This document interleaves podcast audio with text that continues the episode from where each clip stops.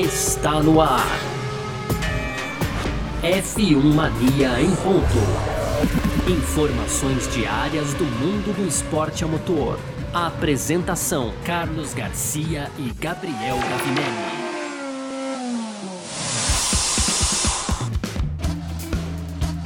Muito bem, valeu demais pela sua presença, valeu você que tá junto com a gente por aqui, porque tá no ar mais uma edição do nosso podcast F1 Mania em Ponto, sempre de segunda a sexta aqui, trazendo um pouco para você do que tá rolando aí no mundo do automobilismo, né, para você que curte bastante e tudo mais, né? Claro, conteúdo do site f1mania.net, lá tem tudo sobre esporte motor também.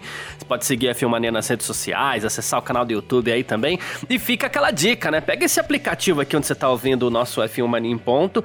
Ativa as notificações, tá? Pra você ouvir aí o Em Ponto, o Mundo Afora. A gente tirou férias, o Mundo Afora não tirou, não. O, o Fugaz também não. então, assim, mas foi uma semaninha só. E a gente já tá de volta por aqui. Muito prazer, eu sou Carlos Garcia e aqui comigo ele, Gabriel Gavinelli. Diz aí, Gavi. Fala, Garcia. Fala, pessoal. Tudo beleza? Hoje, então, Garcia, deixa eu colar dia 17 de agosto, já terça-feira, né? Tá chegando, hein, Garcia? Mais essa semana aí sem Fórmula 1.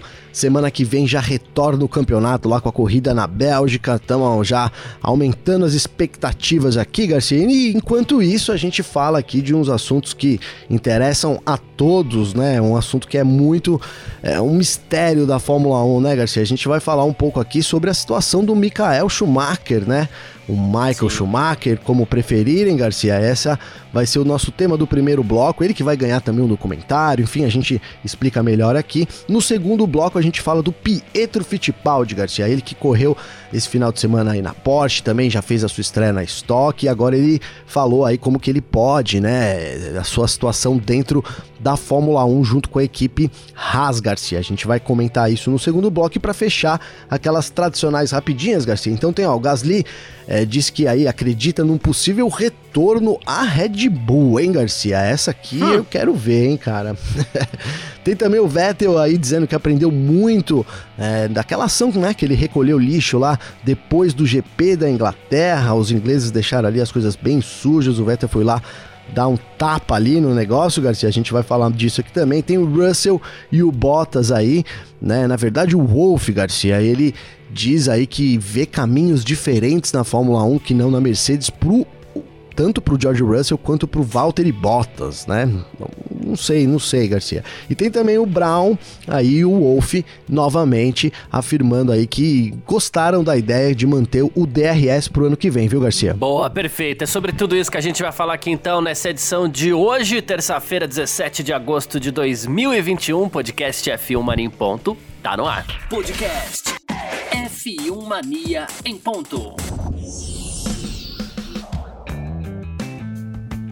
Bom, vamos falar aqui sobre um daqueles que eu, chamo de um, um, dos segredos mais bem guardados da humanidade, né, cara, atual, da humanidade recente, porque assim, a, a, que é Michael Schumacher, o estado de saúde de Michael Schumacher, né? Muito pouco se fala sobre isso, muito pouco se sabe sobre isso, né? Até porque o Schumacher ele tá, é, assim, recluso, né? Na, na, casa dele, onde ele mora com a esposa e tudo mais. A gente não sabe exatamente qual que é o. É, fica difícil até a gente afirmar, porque a gente não sabe o estado de saúde dele. Eu gosto de falar que é um dos segredos mais bem guardados da humanidade atual, porque assim é, tudo vaza hoje em dia, muita coisa vaza Sim. hoje em dia. E isso, disso não vaza praticamente nada. Eu acho impressionante como se guarda esse segredo assim, né? Mas quem vira e mexe fala um pouquinho sobre isso é o Jean Todt, que é o presidente da FIA, né, da Federação Internacional de Automobilismo, né, e, e ele resolveu falar um pouquinho essa semana para o jornal Bild, né, uma entrevista recente aí, e ele disse que assim, é, só dar uma lembrada rápida aqui, né? O Schumacher, ele sofreu aquele acidente em 2013, quando ele esquiava, né? E, e, aí o estado de saúde dele, a gente não sabe, é esse mistério aí, mas a gente sabe que é grave, a gente sabe que não é nada é, agradável, né? Nem para ele, nem pra, pra família, né? E aí o, o, o Jean Todt falou o seguinte pro jornal Bild, o Gavi, ele falou assim que graças ao trabalho dos médicos e da ajuda da Corina, que é a esposa do Schumacher, ele segue vivo né? E ele falou assim: ela queria que Mikhailo sobrevivesse e isso aconteceu, mas com consequências. E agora mesmo ele está lutando contra essas consequências e desejo que aos poucos as coisas melhorem, disse o Jean Todt aqui, né? E ele falou inclusive que ele tem passado uh, muito tempo com a Corina, né? Desde que o Schumacher teve esse acidente grave aí, elogiou a Corina, disse que é uma grande mulher, tomou o comando da família, né? Disse que ela não esperava que isso acontecesse, mas acabou acontecendo. Ela não teve outra opção, mas é basicamente isso, né? Graças ao trabalho dos médicos e ajuda da Corina, Michael Schumacher segue vivo, porém com consequências. Aos poucos ele fala, de vez em quando ele resolve falar um pouquinho, né? Ah, é, Garcia. É, o Jean Todt deu boas, vou dizer que dicas, né, cara? Já que a gente tá falando de um segredo, né? É, boas dicas aí pra, pra gente poder ter pelo menos alguma, alguma ideia, né, do estado do Schumacher, né? Durante algum tempo até. Agora vai fazer oito anos já do acidente, né, Garcia? Então, olha. É, são oito anos aí, né, com esse, esse segredo sendo guardado aí. Durante algum tempo acreditou-se até que o Schumacher podia estar tá bem, né, Garcia? Surgiram notícias aí do Schumacher que ele podia estar tá relativamente bem, mas aos poucos isso também foi minando, né? Porque a gente pode hoje em dia é, acreditar, né, Garcia? Isso por, toda, por, por, todo o histórico aí, incluindo também as declarações do, do Jean Todt, é que o Schumacher ele deve estar ali numa espécie de estado vegetativo, né, Garcia? Essa é a verdade ali, sendo mantido pelos médicos, a família ali ao redor tentando que, que né, a gente já viu alguns milagres realmente acontecendo, né? E para quem não acredita em milagre, é a ciência funcionando também e, e podendo ter uma recuperação. Mas é isso, cara. O Schumacher ele tá no. no pra mim, ele tá nesse estado, né? Até teve um, um, momento que o, o Jean Todt falou que já tinha assistido algumas corridas do lado dele, né? Aí, e aí o comentário era de que, poxa, é como que ele assistiu, né, essas corridas, né? Basicamente ali do lado, né, Garcia, com poucas reações, né? Então é isso. A, a, é, agora com essa declaração do, Schuma, do, do, Schumacher, não, perdoe, né, do, do Jean Todt, fica claro aí, né, que é isso, né? Ali ele, ele teve é um estado muito grave, poderia sim, não fosse os médicos, os equipamentos médicos ter é, morrido, ter ido vida a óbito, né, Garcia? Aí mas é um desejo da família de manter ele vivo e tentar ali algum milagre, tentar algum alguma melhoria da ciência, né? Enfim, e o, o Schumacher agora tenta se recuperar, né, cara?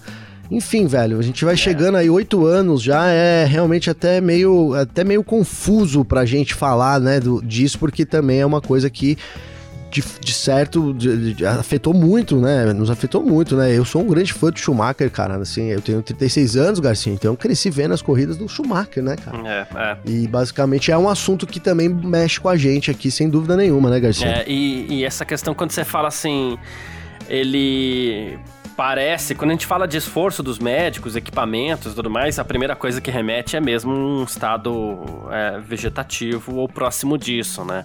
Mas também a gente, e você lembrou muito bem de declarações é, não tão distantes assim, né, do próprio Jean Todt, falando que, ah, eles assistiram corrida juntos e tudo mais, então dá a impressão que talvez o estado do Schumacher possa estar se deteriorando também. Talvez eles tivessem assistido corridas juntos com o Schumacher, até consciente mesmo, né?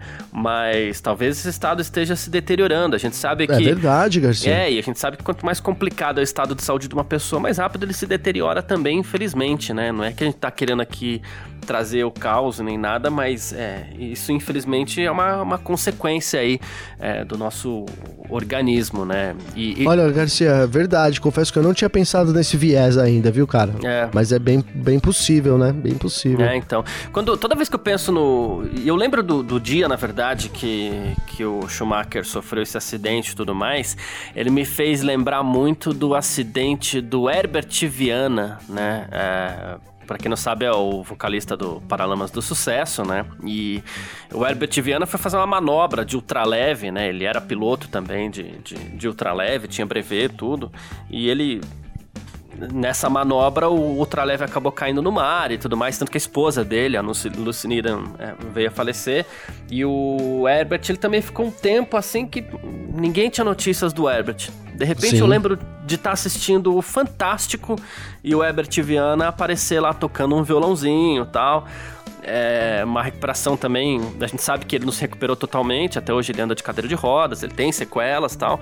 Mas a recuperação fantástica do, do, do Herbert que tá vivo, né? E quando o Schumacher sofreu esse acidente, eu falei, poxa, talvez a gente tenha um, um uma, uma passagem assim parecida com a do Herbert Viana. Daqui a pouco o Schumacher aparece aí, talvez com alguma sequela. A gente torce que não, mas assim, dando uma entrevista, contando como foi, contando o que aconteceu, contando o drama. Até hoje espero a entrevista do Schumacher contando o drama que foi passar por tudo isso, mas uh, eu, eu, temo que talvez essa entrevista é, nunca venha acontecer, Gavin. É verdade, Garcia. É, você foi muito bem aí nas palavras, como sempre. Trouxe esse caso do Herbert Viana, que realmente foi um milagre, né, cara? Ali foi, né? Dá pra dizer que foi isso.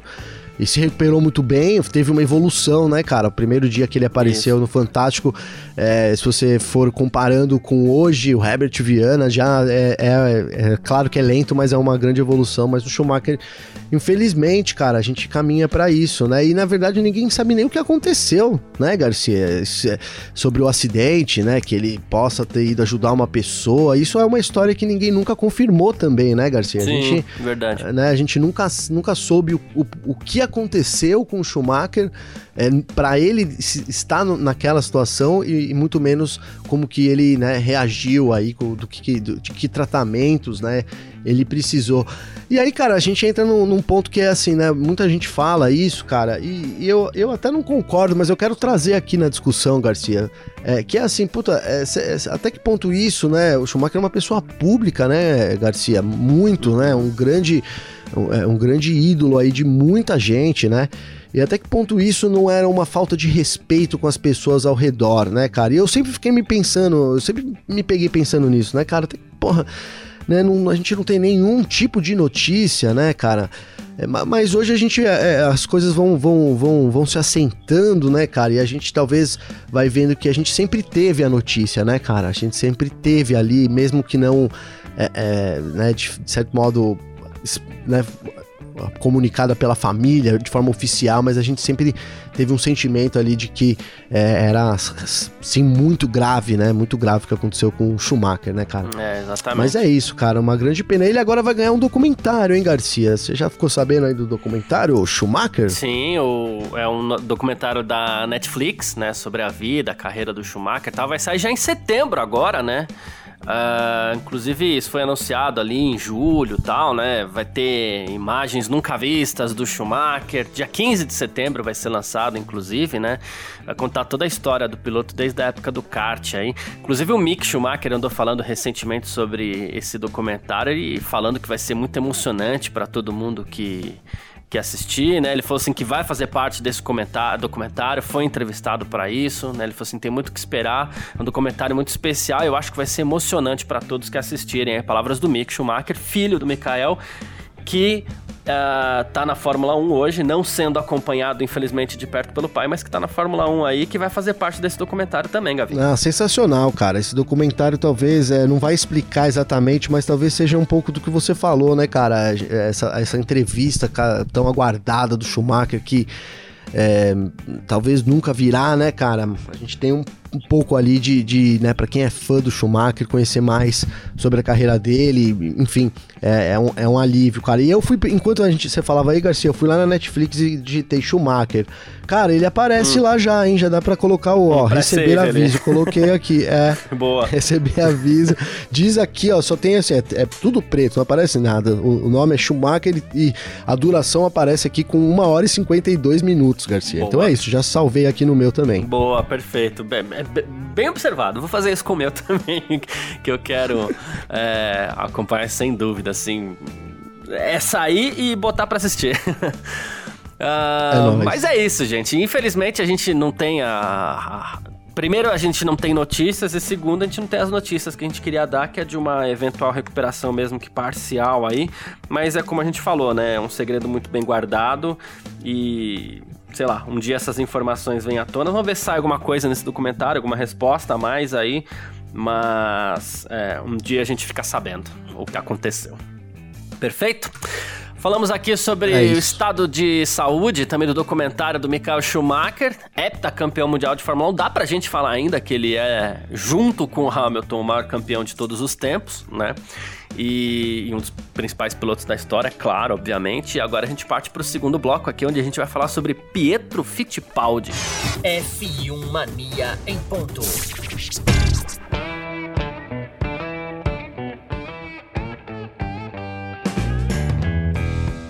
E o papo aqui no nosso F1 Mania em ponto agora é o brasileiro Pietro Fittipaldi, né? Neto do Emerson Fittipaldi. E ele ostenta aí o, o, a marca, né? De ter sido o último piloto brasileiro a guiar um carro de Fórmula 1 em uma corrida, né? Ele tirou esse, essa marca do Felipe Massa, né? Uma marca ruim pro Brasil, porque na verdade é um bom tempo a gente não tem um piloto titular numa equipe aí. Mas o Pietro, ele substituiu o Roman Grosjean nos grandes prêmios do Sakira de Abu Dhabi no ano passado, depois daquele acidente grave do Grosjean e tudo mais, né? E, e assim, a semana passada, semana passada não, esse final de semana agora, né? Ele estreou também na, na, na Porsche Cup, né? Ele disputou o Endurance e, e, ele conversou com a nossa Natália De Vivo aqui, né? Da F1 Mania, exclusividade F1 Mania. É, ele tem acompanhado ainda a Haas nas etapas desse ano de 2021. Falou que tem sido muito bom, né? E ele falou assim: e esse ano também é bom, porque ele falou assim: eu tenho já, já a experiência de dois grandes prêmios, então eu consigo ajudar a equipe um, um pouco mais do que eu conseguia antes, né? E ficar preparado, porque se alguma coisa acontecer, eu tiver que entrar no carro, tô sempre atento aí para estar tá pronto quando eles chamarem, né? Então, assim, o Pietro já ajudava bastante a equipe, a equipe sempre gostou muito do Pietro, inclusive, né? E agora, com experiência de dois GPs, ele disse que pode ajudar ainda mais, Gavi. Não, com certeza, né, Garcia? Uma coisa é você ali no simulador, né? O Pietro fazia muito simulador e tal, tava ali sempre preparado.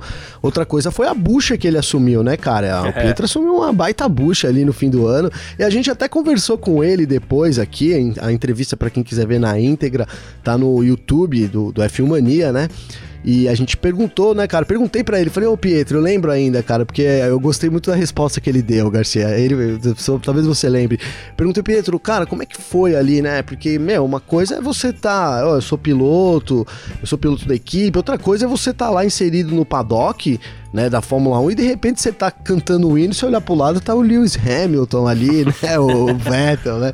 E ele, ele, ele respondeu, né, cara, pô, que, né, enfim, que nem, nem acreditou, ele até lembrou de um de um de alguma coisa que o Hamilton tava fazendo. Ele falou, cara, eu olhei, o Hamilton tava, acho que, não sei se era mascando um chiclete. Agora eu não lembro, o pessoal vai ter que conferir lá na entrevista, Garcia. Mas enfim, ele falou sobre né, isso, né, e deu para ver, né, deu pra gente sentir aí a vibe que é, de fato, você tá ali no paddock, tá junto com a equipe e tal, faz parte, sim, né, do circo da Fórmula 1, né, diretamente até, eu digo, mas não tão intensamente quanto realmente você ser um piloto ali, nem que por um dia, né? No caso, por duas corridas, titular da equipe, né, cara? Então, é, é, essa, isso com certeza deu uma bagagem aí é, muito, muito interessante pro Pietro, não só ali na Fórmula 1 para poder ajudar a equipe, sem dúvida nenhuma, né? Porque é, ali já pegou a prática, quanto também, né, para poder vir fazer boas corridas, assim, a experiência pro resto da vida que a gente fala, né, Garcia? É. A prova disso é a corrida que ele fez,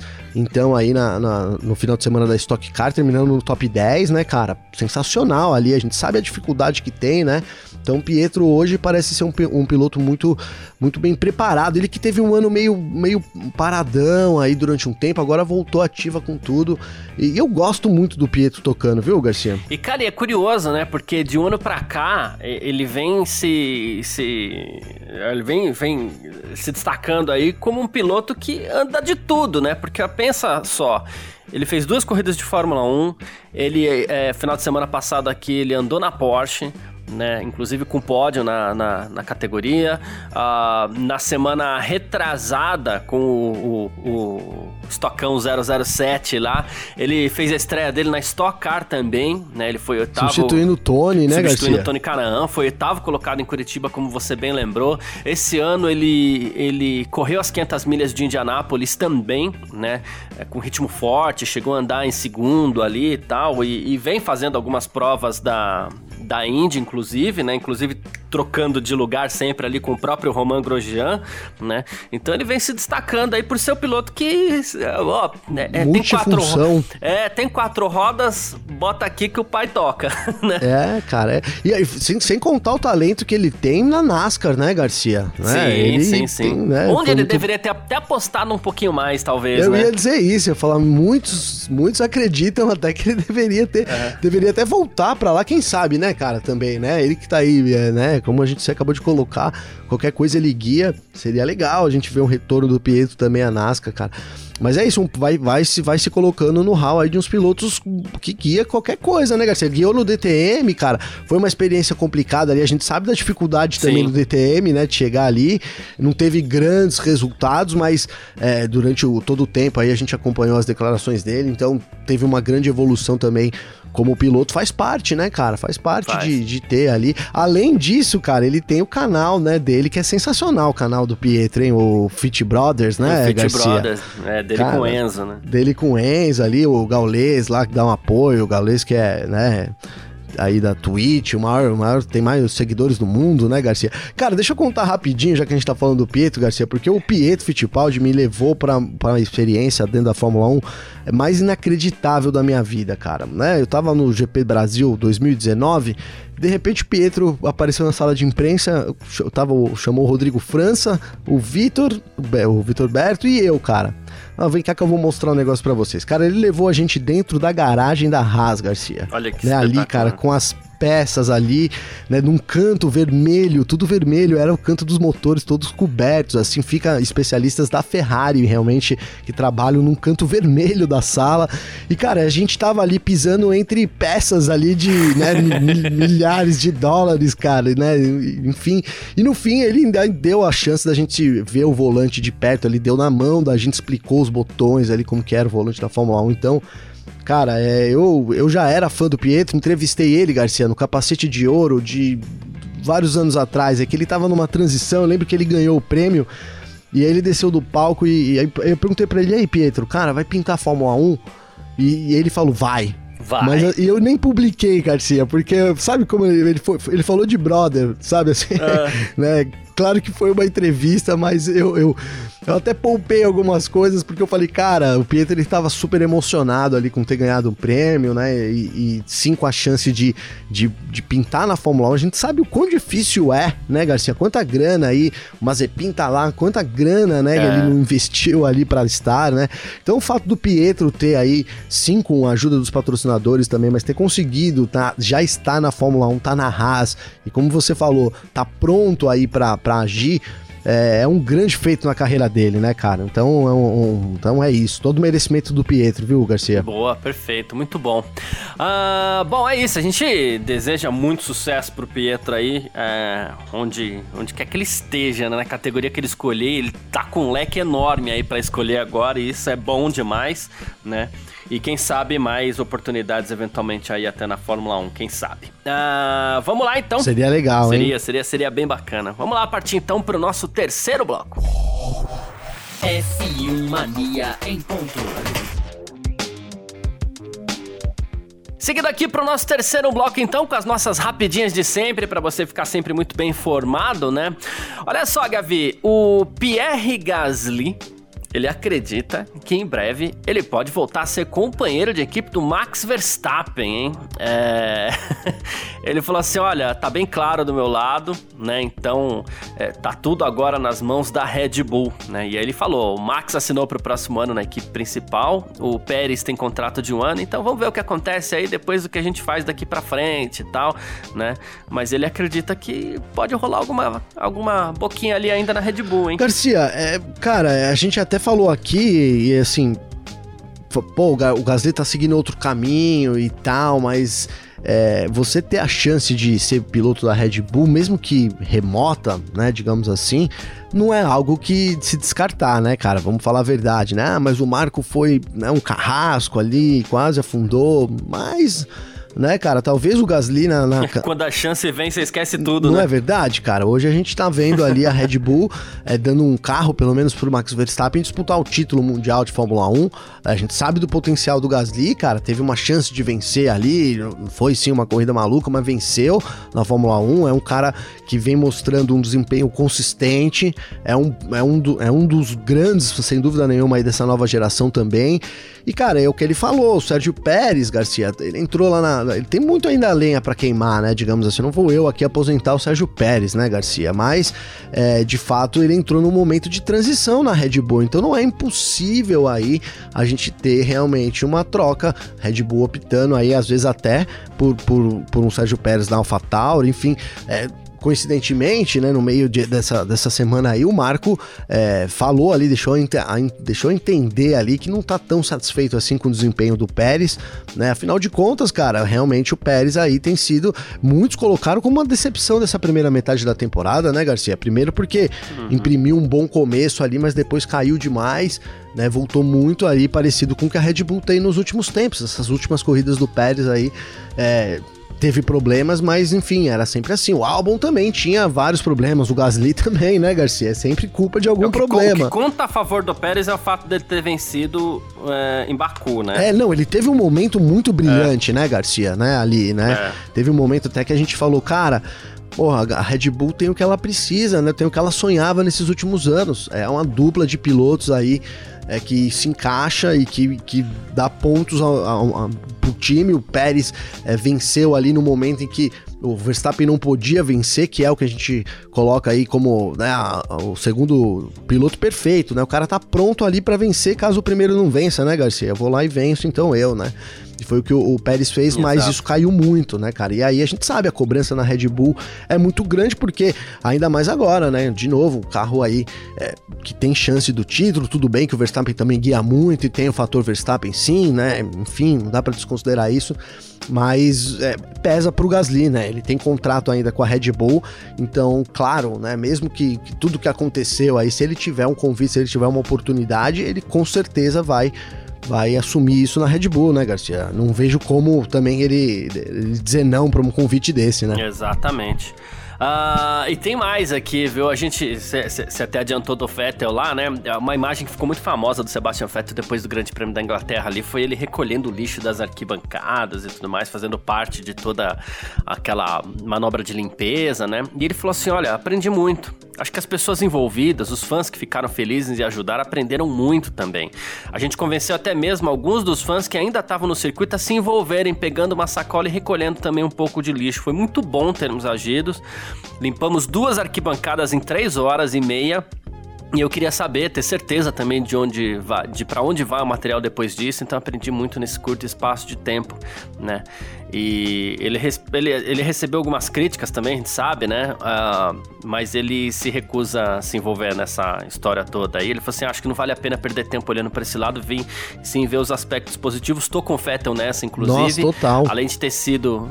É, além de ter sido uma baita ação bacana, o Vettel que tem se mostrando, tem se mostrado um cara cada vez mais bacana mesmo aí é, falando sobre a importância de ter participado dessa ação aí. Cara, e é isso, velho. É, as pequenas ações é, movem outras pequenas ações e tornam grandes ações, né, cara? Tem um vídeo circulando aí na internet é, de, um, de, um, de um cara que tá sem muleta assim no canto da rua, né, Garcia? Vem um rapaz e ajuda ele com a muleta. Instantaneamente vem um outro de um carro que tá no farol e dá um dinheiro para ele. E é isso, cara. As boas ações estimulam boas ações, né, cara? Então, esse, esse detalhe, às vezes, esse, esse pequeno detalhe, cara, às vezes serve pra gente aqui. Por exemplo, às vezes você vai no restaurante, né, ali, né, você, custa você levar seu prato ali, né, Garcia? Tudo depende do restaurante, é. às vezes não cabe, né? Enfim, né? Tem uma pessoa ali não, que... Eu vou falar uma coisa, eu, Mas, vou, sabe... eu vou falar uma coisa muito mais simples até. Se você me... Desculpa te Imagina, Garcia. Pode falar. Mas é que assim, é, ah, eu vou usar um exemplo aqui do meu prédio, né? É, eu, eu mudei recentemente, né, pra, pra, pra um, um outro prédio no mesmo bairro, mas enfim, até porque não largo esse bairro por nada, mas enfim. é, assim, aqui eles fazem a coleta seletiva. Então, lá embaixo na garagem, você tem duas. É, duas grandes. Eu esqueci o nome daquele negócio lá, mas é tipo um container, né? Sim. Então você tem um container para orgânico e um container para reciclável, né? E eu tava para perguntar pro zelador para onde ia o reciclável, o que, que, eles faziam, como que eles faziam a separação e tudo mais, né? E aí, assim, esses dias a gente viu que passou um rapaz com uma carroça e, e recolheu todo o lixo reciclável, né? Aí você analisa o seguinte: aqui em casa eu faço essa separação. Eu já fazia no outro lugar onde eu morava, mas lá é, não tinha muito o que fazer, né? Aqui eu faço essa separação. É então, não me custa nada, ó, o que é plástico, o que é papel, o que é coisa, né, aquele alumínio do iogurte que a gente toma, tal, tudo isso é reciclável. Pô, põe num lixinho diferente. Eu fui lá, paguei 15 reais num, numa lata de lixo diferente, né, e jogo ali. Né? E na outra fica orgânico, aquele, né? Comida. O, o os, ossinho do frango, aquela coisa assim, né? Pedacinho do pão. É, isso, exatamente. Aí eu separo tudo, né? E, pô, e jogo cada uma no seu container né? Além de fazer isso, pô, você tá, tá evitando, você tá colocando menos lixo aí no, no, nos lixões da vida, né? E você ainda tá dando oportunidade para alguém que trabalha com isso, que talvez infelizmente não teve outras oportunidades, mas cuja, cuja realidade da pessoa é aquela atualmente, pelo menos, né? De, de, ter material para que ela trabalhe também, porque esse cara também depende disso. Total. Então Garcia. você vai gerando uma cadeia de ações que precisam de é uma engrenagem que precisa rodar, sabe? Perfeito. Então, assim, e não me custa nada, nada, nada, nada, nada, nada é, jogar o plástico em uma lata de lixo e jogar o ossinho do frango na outra lata de lixo, sabe? E aí quando a gente vê ações como essa do, do, do Feta, eu falo, pô, esse cara é diferenciado, ele fez mais, ele foi lá na arquibancada ajudar a pegar as coisas, sim, sabe? Sim, sim, ele e sabe aí, da representatividade lá, parece... dele, né, Garcia? Exato, e tá usando a... isso a favor, cara, do, da humanidade, né, cara? Ele tá dando um recado espetacular, porque o Fettel realmente não precisa disso. Mas e os recados? Os recados também são muito importantes, sabe? E é por isso que eu acho. Quando ele fala, ah, não vou perder. Não vou perder tempo é, é, com quem critica, né? Ele tá mostrando que, na verdade, quem criticou é que tá perdendo um baita tempo da vida dele, porque essa pessoa provavelmente não faz nada pelo, por quem necessita, pelo planeta e tudo mais, ou por toda essa cadeia que precisa, e, e ainda perde o tempo dele lá indo. indo é, criticar, criticar as boas é. atitudes, né, Garcia? Exato. Não, mas é isso, cara, por mais atitudes boas, né, porque é como você falou, além, além de, de gerar, é, faz a engrenagem girar, né, cara, é isso, é, contamina, né, cara? O, o bem contamina muito isso. mais que o, que o mal, né, cara? Então é, a gente fica, quando a gente vê, a gente para pra pensar e, e dá, dá a oportunidade. O Veto fazendo isso, ele dá a oportunidade das pessoas repensarem nos seus hábitos, cara, e é o que você falou, é uma coisa simples que muda muito, né, cara? Que muda muito, né? É. Então fica o exemplo do Vettel aí, cara, com certeza. É, e, e, você que tá ouvindo aí, eventualmente, é, não é que esse assunto é fora, não, porque o automobilismo também tá inserido nesse contexto do planeta, eventualmente a gente tem que falar algumas coisas assim. E você não se sinta mal se chegar um espírito de porco, porque o que não falta é espírito de porco, né? Não se sinta mal se chegar aquele espírito de porco, virar para você e falar assim: ai, você só tá fazendo isso porque o famoso disse que é para fazer, né?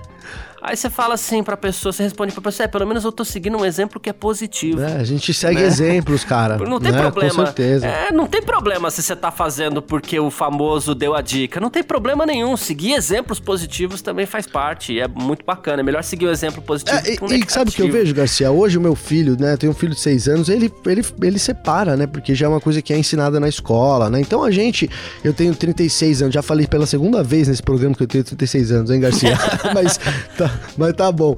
É, cara, na nossa época não tinha isso, né, Garcia? É, então não, não então. Estou, não estou justificando, tá? Eu só estou dizendo que assim, não é vergonha você chegar no momento, não importa que momento, e você falar, puta, é verdade, né, cara? Por que, que eu não faço isso, né, Garcia? É. Não é vergonha, né, cara? É, o mundo muda, né? A molecada de hoje, graças a Deus, parece já bem caminhada.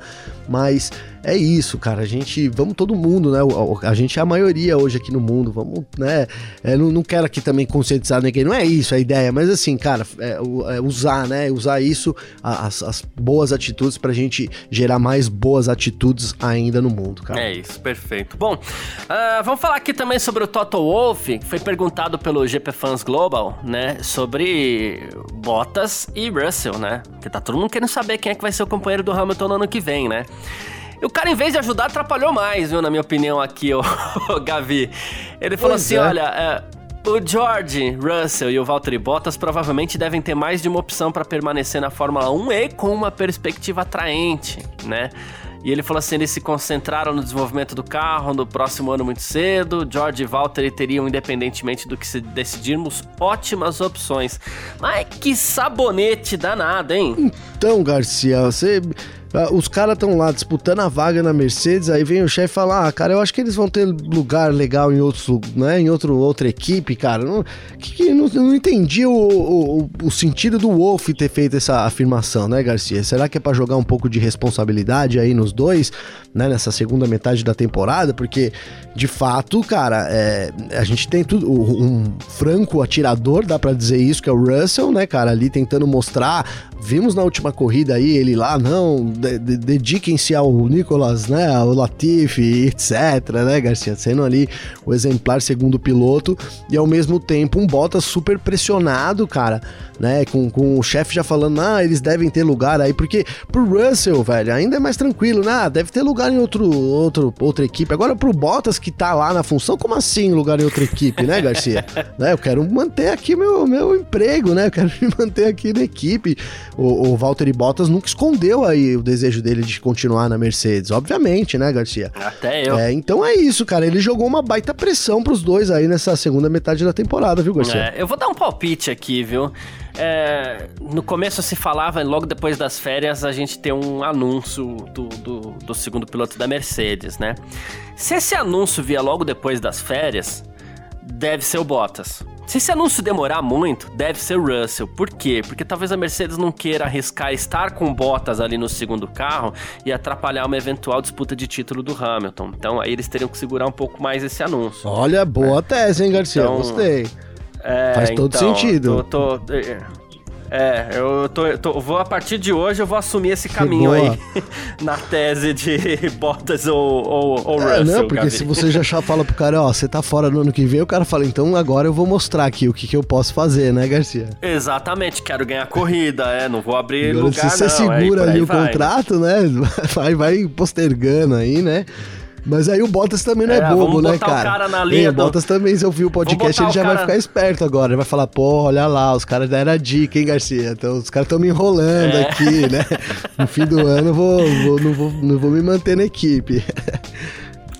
É, não, mas os caras vão enrolar o Bottas com aquela história de não, calma, a gente tá focado na disputa do título, a gente não quer discutir contrato agora. Com certeza, com certeza. Já matou a charada, é, Mas hein, vai fazendo o seu aí que a sua hora é, vai chegar. Segue aí, né? Ajuda a equipe, né? Olha lá o Russell, olha, segue o é, exemplo do Russell é. lá na Hungria, né?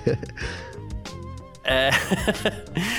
Ai, Gavi. Bom, o Zac Brown da McLaren, né, chefe de equipe, também o Toto Wolff, e eles estão felizes aí porque, pelo menos por enquanto, o DRS continua na Fórmula 1, tá? Mesmo com um carro mais é, agradável aerodinamicamente falando no que diz respeito às ultrapassagens, né? É, o DRS continua no que vem eles estão contentes com isso, né? O, o, o Brown começou falando aqui, né, para autosport.com, ele falou assim, olha, Acho que é uma boa ideia manter o DRS inicialmente. A gente vai correr com os carros novos primeiro para descobrir se eles vão funcionar exatamente como previsto, se serão necessários ajustes e se vão precisar do DRS ou não. E o Toto Wolff falou assim: olha. O efeito DRS, na verdade, é algo que não é totalmente compreendido no momento. É um dispositivo aerodinâmico, muito atraente para o esporte, mas no futuro, se você puder seguir um outro carro e ultrapassar ele mais facilmente, isso pode tornar o DRS obsoleto. Hoje é uma parte fantástica do show, disse aqui o Toto Wolff. Então, Garcia, o DRS é um assunto um tanto quanto polêmico, né, cara? Porque eu, você também, a gente defende a corrida, né? É, ali a, a justiça, né? Até por isso criticamos muito o grid invertido, então melhor que vença, né, cara? E o DRS é um baita exemplo totalmente contra isso, né, Garcia? Porque é um momento ali que o piloto pode, mesmo que por alguns segundos, né, ali, mas é decisivo para poder superar o carro da frente, cara. A gente sabe, né, e é, e é complicado dizer porque antes do DRS realmente é, tava difícil, né, Garcia? Tava realmente complicado. Então, quando entrou o DRS ele foi bem, foi bem, bem quisto, né, cara? Não, pô, tamos, voltamos a ter ultrapassagens, né? Mesmo que de forma artificial, mas voltamos, né? E com o tempo a gente vai, é, vai meio que ignorando isso, mas sem dúvida nenhuma é, um, é uma parte do esporte que me incomoda um pouco, né, cara? Agora, também concordo com a Fórmula 1, né? Se, se você muda pro ano que vem, você mantém aí o dispositivo. Você poderia manter ou, ou você tem dois caminhos a seguir, né, Garcia? Se você mantém ou você tira, né? De repente, você tira, você tem um ano que gera uma baita de uma expectativa, que já que é isso que a gente tem, né, o Garcia, ano que vem aí a expectativa é altíssima aí para os novos carros, novos regulamentos, mais ultrapassagens, corridas roda a roda, um pouco, a gente tá tendo um pouco um aperitivo, um pouco disso nesse ano, mas é, é esperado isso. Então você tira o DRS de cara, você pode é, ser totalmente contra, né? Aquele fã que você atraiu, você expulsa de novo, né? Então faz sentido no geral para mim você manter por um ano, mas fico contente, cara, porque a gente sabe que a Fórmula 1 ela quer, né, retirar isso sim no longo prazo, ela quer voltar a ter, é, não ter mais o DRS, a ter corridas mais mais justas, eu vou colocar assim, né? Disputas mais justas, Garcia. Então é, é, é um caminho, é um caminho é. difícil de voltar para trás, né, cara? Quando você entra nessa, é um caminho difícil de voltar. Né? Se os carros se provarem ser muito, né, atender todas as expectativas da Fórmula 1 no ano que vem, talvez você possa retirar isso no futuro, né? Mas é melhor aguardar para ver, Garcia. Tô com a Fórmula 1 nessa também, viu? É, o, eu só não sou contra o DRS, porque nessa questão da justiça aí, acho que eu já até falei aqui, né? Às vezes tem um piloto que tá muito mais rápido. Aí você fala assim, pô, se tá tão mais rápido assim, passa, né? Mas se o que impede o cara de passar é uma condição aerodinâmica dos carros e não a, a, a própria técnica, aí eu acho que ele acaba sendo punitivo para quem é mais rápido. Então o DRS vai lá e desconta esse prejuízo, vamos dizer assim, né? Agora, é, ele pode ser talvez menos exagerado. Você pode pegar o exemplo da Hungria, por exemplo. Para mim, ali pertinho da curva tal, é, tá perfeito, né? Ah, agora, Interlagos, por exemplo, sei lá, vamos pegar o exemplo do Grande Prêmio do Brasil. Será que precisa do, do DRS ali na reta dos boxes? Né? É, talvez você pode pensar em DRS em algum canto só para os carros se aproximarem um pouco mais ali, talvez como seria o caso da reta oposta. Reduzido um tempo, né? né? Reduzido, né, Garcia? Isso, já que o miolo vai distanciar os carros, pô, aproxima um pouco em determinado ponto, né? Se a aerodinâmica pune, eu acho que você tem que pensar assim em algo para reduzir esse prejuízo, né? Mas claro, o mundo ideal é um carro onde você não precise de DRS e mesmo assim você tenha condições de ultrapassar o seu adversário aí. Esse é o mundo ideal, sem dúvida não, alguma. Sem dúvida. Né? E, é, e a gente, a gente prega por um mundo ideal onde todos possam se é, ultrapassar é igualmente. É difícil, né? Mas, né? Quem sabe, né? É, é. Quem sabe? A gente espera que esse seja mesmo o futuro da Fórmula 1 em breve, mas eu acredito que o DRS. Talvez as zonas sejam reduzidas, mas não acredito que o DRS deixe a Fórmula 1 tão cedo assim, não. Uh, bom, é isso. Você que tá sempre acompanhando a gente aí, você sabe que você sempre pode mandar mensagem também para bater um papo com a gente nas nossas redes sociais aí, né? No Instagram, Twitter e tudo mais. Pode mandar mensagem para mim, pode mandar mensagem pro Gavi também. Como é que faz falar contigo, Garcia, para falar comigo tem o meu Instagram, arroba Gabriel Gavinelli com dois L's. E tem também meu Twitter, arroba G underline Gavinelli com dois L's, Garcia. Perfeito. Quem quiser trocar ideia comigo aí, uh, também meu Instagram tá lá, arroba carlosgarciafm, ou então meu Twitter, que é o arroba carlosgarcia. A gente troca uma ideia bacana aí sobre automobilismo, ou sei lá, sobre assunto que for, quer falar sobre reciclagem e a gente fala também, né, Gabi? Opa, opa, pode mandar aí que a gente troca ideia. Boa, perfeito. Quem quiser, é só chegar. Bom, muito obrigado todo mundo, valeu demais todo mundo que acompanhou a gente, todo mundo que tá sempre acompanhando aí. Um grande abraço, tamo junto e valeu você também, Gavi. Valeu você, Garcia. Um abração. Tamo junto, valeu todo mundo. A gente volta amanhã com mais aí sobre Fórmula 1, esporte a motor, Garcia. Um abraço. Boa. Abraço. Tchau. Informações diárias do mundo do esporte a motor. Podcast F1 Mania em ponto.